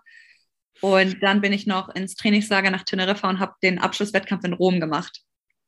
Sterte mhm. Colli, glaube ich. Und danach habe ich, danach habe ich tatsächlich, glaube fünf Wochen Pause gemacht. Ich habe mir äh, eine gute Pause gegönnt. Da sind sie wieder, die fünf Wochen. ja, also ich war jemand, ich glaube, ich brauchte sie auch vor allem, also das Jahr war viel, zwar erfolgreich und gut, aber ich glaube, ich brauchte auch einen kurzen Reset, kurzes Break, wo ich einfach mich haben kann. So. Ja. Und dann ging es für dich jetzt weiter. Die Saison 2021-22 läuft. Du bist immer noch im Wettkampfbecken unterwegs. Das ist äh, schön zu sehen. Ähm, die Konkurrenz ist ja auch da im deutschen Team über die Lagenstrecken, aber vorher ging es für dich auf die Kurzbahn nach Neapel zur ISL und ähm, ja, du warst letztes Jahr schon Teil der DC Trident, bist jetzt bei den Titelverteidigern Kali Condors äh, gelandet und hast dort auch dich in all deiner Vielseitigkeit äh, zeigen dürfen. 200 Rücken, 400 Freistil, 200 Delfin, 400 Lagen standen auf dem Zettel und äh, du durftest dich über eine neue Bestzeit 100 Meter Rücken freuen, erstmals unter einer Minute. ähm, was ist der Unterschied zum, zum letzten Jahr, zu diesem Jahr? Wie, wie war das Team? Also Neapel, wenn man sich unterhält, dann klingt das so nach riesiger Klassenfahrt und wir gehen jeden Abend äh, Pizza und Eis essen. Das sind so die, die Eindrücke in a nutshell. ich glaube, also im Großen und Ganzen eine super schöne Erfahrung, egal ob es jetzt für DC war oder Kerli. Ich verstehe mich noch super mit denen. Äh, ich habe super neue Freundschaften knüpfen können hier. Äh, das nicht witziger, aber es ist halt interessant, also dort, also es ist sehr schön zu sehen, wie entspannt auch die, die Elite-Sportler an so Sachen gehen, wie wir waren tatsächlich Eis essen, wir waren Pizza essen, wir waren, äh, wir sind da hingegangen, wir haben trotzdem hart trainiert und trotzdem gute Wettkämpfe geschwommen. Da war eine super Balance zwischen allen Sachen vorhanden. Mm, ja, ja, ich verstehe. ähm, wie war so der Trainingsalltag? Wie habt ihr den gestaltet dort vor Ort? Weil für viele sind ja aus Tokio gekommen, aus Olympia mit einer, mit einer super kurzen Pause. Macht er das für einen Unterschied, ob du jetzt aus einer langen Sommerpause kamst und in die neue Saison gehst? Habt ihr trainingstechnisch anders harmoniert? Wart ihr auf einem anderen Level irgendwo? Also tatsächlich, äh, jedes ISL-Team für sich hat anders trainiert und jeder hatte äh, quasi andere Gruppen. Zum Beispiel manche haben sich aufgeteilt. Wir waren relativ äh, also unser Coach, dadurch, dass wirklich jeder in verschiedenen Punkten in der, äh, in der deren Saison ist, wir waren vor allem, weil es auch unsere, das ist ja die Regular Season gewesen, die war jetzt nicht so ausschlaggebend, weil äh, die Finals und die Halbfinals, die kommen ja noch. Und ich glaube, wir haben viel Wert darauf gelegt, dass wir machen, was wir brauchen, dass wir aber vor allem auch Spaß an der Sache haben, was wir machen und nur Sachen machen, worauf wir auch Bock haben. Und oft, wir haben entweder ein, zweimal am Tag trainiert, wir haben uns Grüppchen gesucht, mit denen wir zusammen trainieren, welche Pläne gerade zu uns passen, welche nicht. Und ja, es war relativ flexibel, super offen. Falls du was brauchtest, standen die dir zur Stelle. Aber ja. Wie ist die Unterstützung? Wie, wie hast du das gegenüber deinem, deinem Verein oder deinem Coach oder deiner persönlichen Saisonplanung argumentiert, dass du jetzt fünf Wochen in Neapel bist? Ich glaube, äh, Nicole hatte mich super unterstützt. Sie hat sich super gefreut, als wir beide herausgefunden haben, dass äh, Kelly angefragt hatte. Ähm, sie ist auf jeden Fall auch total dafür, auch diese neuen Reize zu setzen, auch mal ein bisschen mehr Wettkämpfe zu haben, vor allem auf so einem hohen Niveau. Ich glaube, ähm, das Training und Wettkampf so zusammen zu verbinden, das ist auch super, weil man durch Wettkämpfe ja auch eine gewisse Trainingshärte und Training hat. Und ja, Nicole hatte mir Pläne geschickt. Falls es am Ende dann doch nicht geklappt hat, habe ich jemand einen anderen Plan gemacht, äh, habe ihr dann den Plan geschickt, den ich dann stattdessen gemacht habe. Also super, wie gesagt, wieder super flexibel, super offen. Ähm, also es lief super. Wie war das letztes Jahr in der Bubble in Budapest? Das ist ja nicht überall auf Gegenliebe gestoßen. Man hört ja zum Beispiel von den äh, australischen Sportlerinnen, dass die durchaus vom, vom Ministerium oder vom Verband direkt den Startverbot bekommen haben. Die durften gar nicht einreisen. Gab es in Deutschland hier ähnliche Probleme, Schwierigkeiten? Hm, ich glaube tatsächlich, äh, es wurde ein bisschen rum äh, diskutiert, ob wir da teilnehmen sollen oder nicht, dadurch, dass die deutsche Meisterschaft, glaube ich, in dem äh, Zeitraum auch äh, reingefallen ist. Ähm, tatsächlich, die wurde am Ende abgesagt, was äh, mir ein bisschen besseres Gewissen gegeben hat, dass ich dann doch nach, nach Budapest geflogen bin.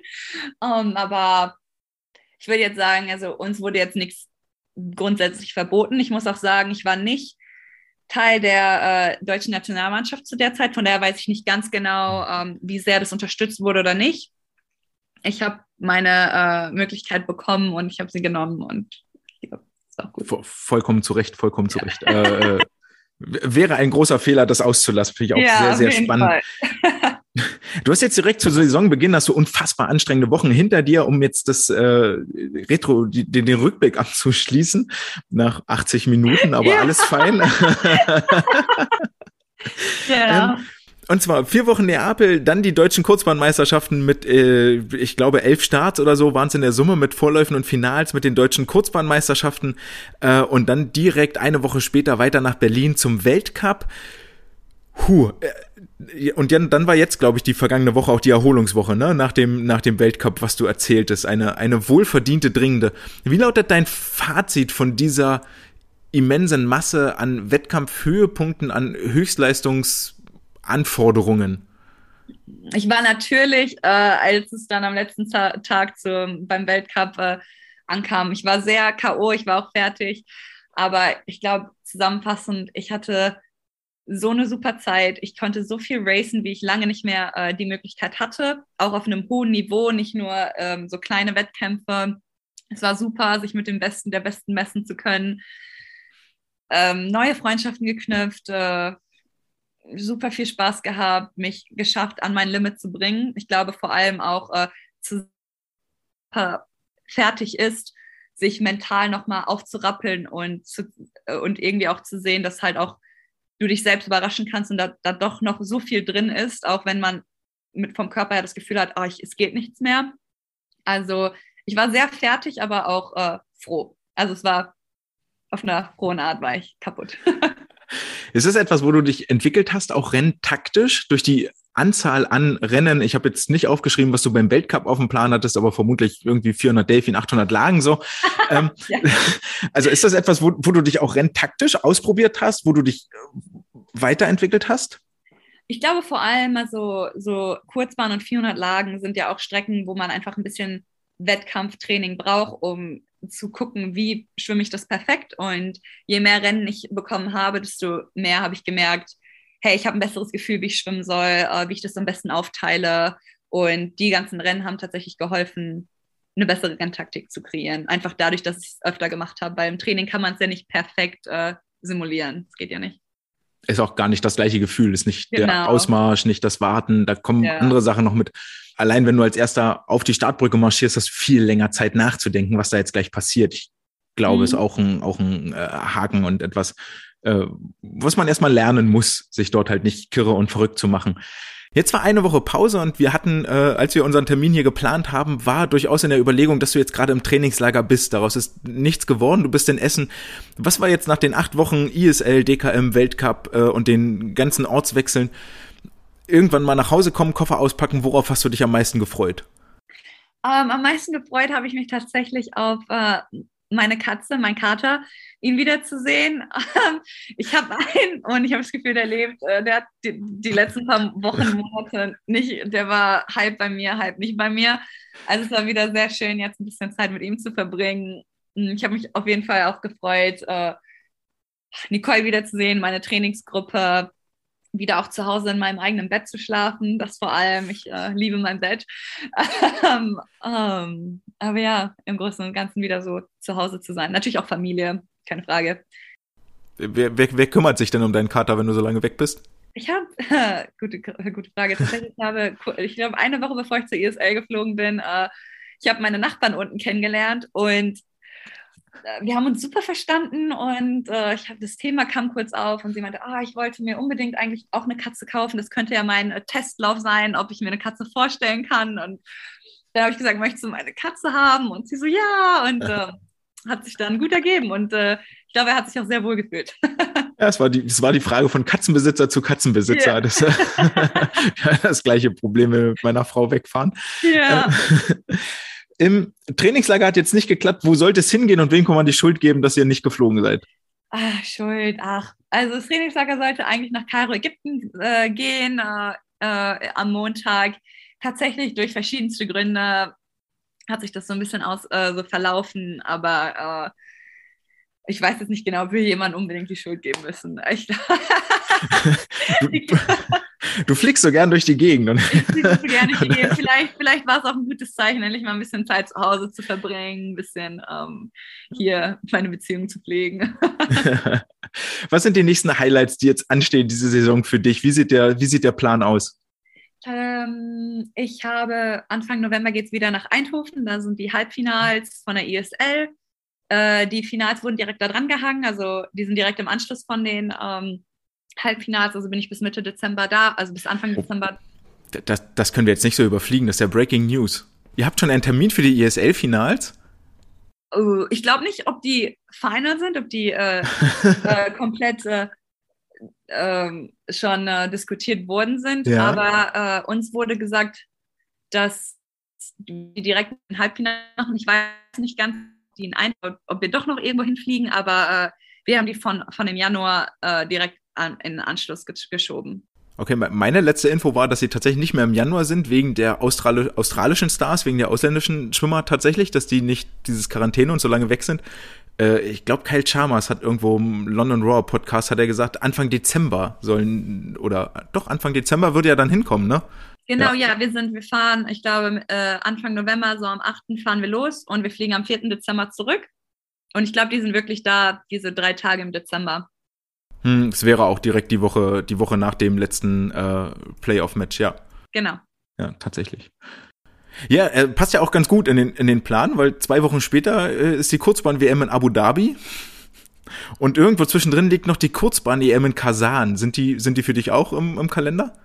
Ich habe die Kurzbahn-EM tatsächlich äh, abgesagt, weil äh, ich glaube, ich hatte sehr viele Wettkämpfe gerade zur Zeit und ähm, die Kurzbahn-EM, die, die, wurde, die ist, glaube ich, das Wochenende, die Woche vor den Halbfinals von der ISL mhm. und äh, mit den ganzen ISL und dann im Finale und dann kommt ja auch schon die Quali für die Langbahn. Ich brauche auch irgendwo ein bisschen Training und ähm, muss ja auch meine, äh, mich auf, äh, also darauf vorbereiten.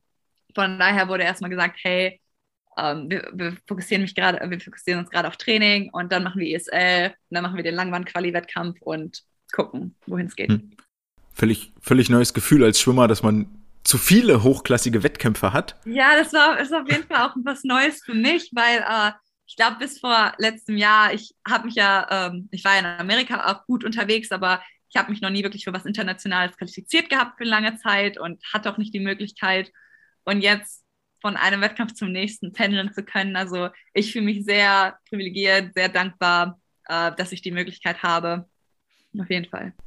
Ich muss die Frage stellen, weil sie natürlich aufploppt. Wer bezahlt das Ganze?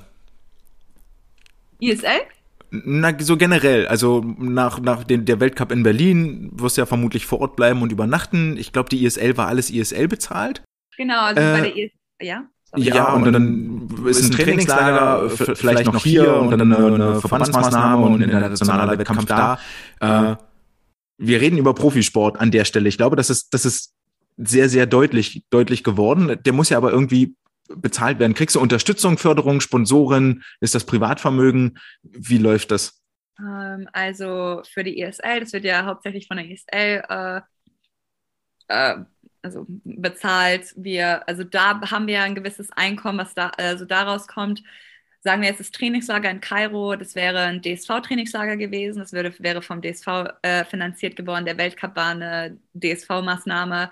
Ich meine, ich bin ja auch Teil äh, der SGS. Die, äh, wir zahlen ja auch äh, Beiträge da und äh, die SGS an sich übernimmt ja auch einen guten Teil, wenn ich, wenn wir als Mannschaft irgendwo hinfahren hätte gern Sponsor, äh, den habe ich leider noch nicht, ähm, aber ab äh, 1.11. glaube ich, habe ich jetzt, werde ich auch äh, hoffentlich eine Kaderzugehörigkeit bekommen. Das ist ja auch nochmal eine gewisse Unterstützung, die dann von der Sporthilfe kommt. Aber ansonsten okay. gerade, ich glaube, wenn wir auf Maßnahmen fahren, ist es oft vom, äh, sind wir vom DSV eingeladen oder wir machen was als Verband. Okay, die Saison, hast du dich mit Nicole am Anfang mal hingesetzt und die durchgesprochen gesagt, äh, hier Wettkampf, vier Wochen ISL, dann machen wir Weltcup und dann ist noch ein Wettkampf, oh, wir müssen differenzieren und ganz am Ende steht ein Ziel. Äh, das ist, glaube ich, eine Situation, die für alle neu ist. Habt ihr einen langfristigen Plan, der bis zum Sommer geht oder sogar bis Paris 2024? Es sind ja nur drei Jahre. Ja, ich habe mich mit Nicole so ein bisschen am Anfang der Saison unterhalten. Wir sind, äh, haben bis Ende des Jahres erstmal durchgequatscht und gesehen, wow, wir haben erstmal viel vor uns und wie schaffen wir das am besten, uns bestmöglich vorzubereiten. Ich glaube, wir sind auf einem echt guten Wege. Ich bin sehr, also Nicole und ich haben eine sehr gute Kommunikation. Wir äh, arbeiten super zusammen. Ich kenne sie ja jetzt auch schon über zehn Jahre, ähm, schon ein Weilchen. ähm, und Ansonsten, also natürlich, das Ziel ist äh, 2024. Wir haben jetzt noch nicht genau so krass in die Zukunft gesehen. Ich glaube, vielleicht, ich war jetzt auch lange nicht da in den nächsten, ich glaube, in den nächsten ein, zwei Wochen wollen wir uns auf jeden Fall zusammensetzen und mal äh, komplett uns alles angucken und was alles so kommt. Ja, verstehe. Ist Paris das Ziel für dich? Ja, auf jeden Fall. Ah, sehr schön. Richtige Antwort. Finde ich gut. Mal, weißt du, wir werden, wir zweifeln nicht, wir sagen es wir sagen es raus und ähm, ja, schon direkt den Tattoo-Termin buchen für. Ach, das da, noch, da ist noch ein bisschen Zeit für, aber ja. Ja, cool. Dann ähm, herzlichen Dank für, für die ganze Zeit, die du hattest und für, für die Einblicke. Möchtest du noch irgendwas sagen, loswerden? Mhm. Ach, ich glaube, ich glaube, ich habe genug geredet. aber ähm, ich hoffe, man konnte heraushören, dass ich einfach äh, viel Spaß habe. Ähm, ich glaube, man sollte den Spaß nicht verlieren am Schwimmen. Ich glaube, das muss man sich ab und zu immer wieder in Erwägung äh, wieder vor Augen führen. Aber ja, ansonsten, ich bedanke mich, dass ich hier sein durfte. Ähm, um, ja. Dann äh, sage ich herzlichen Dank und äh, freue mich, wenn wir uns das nächste Mal am Beckenrand sehen. Auf jeden Fall. Ich danke dir. Tschüss.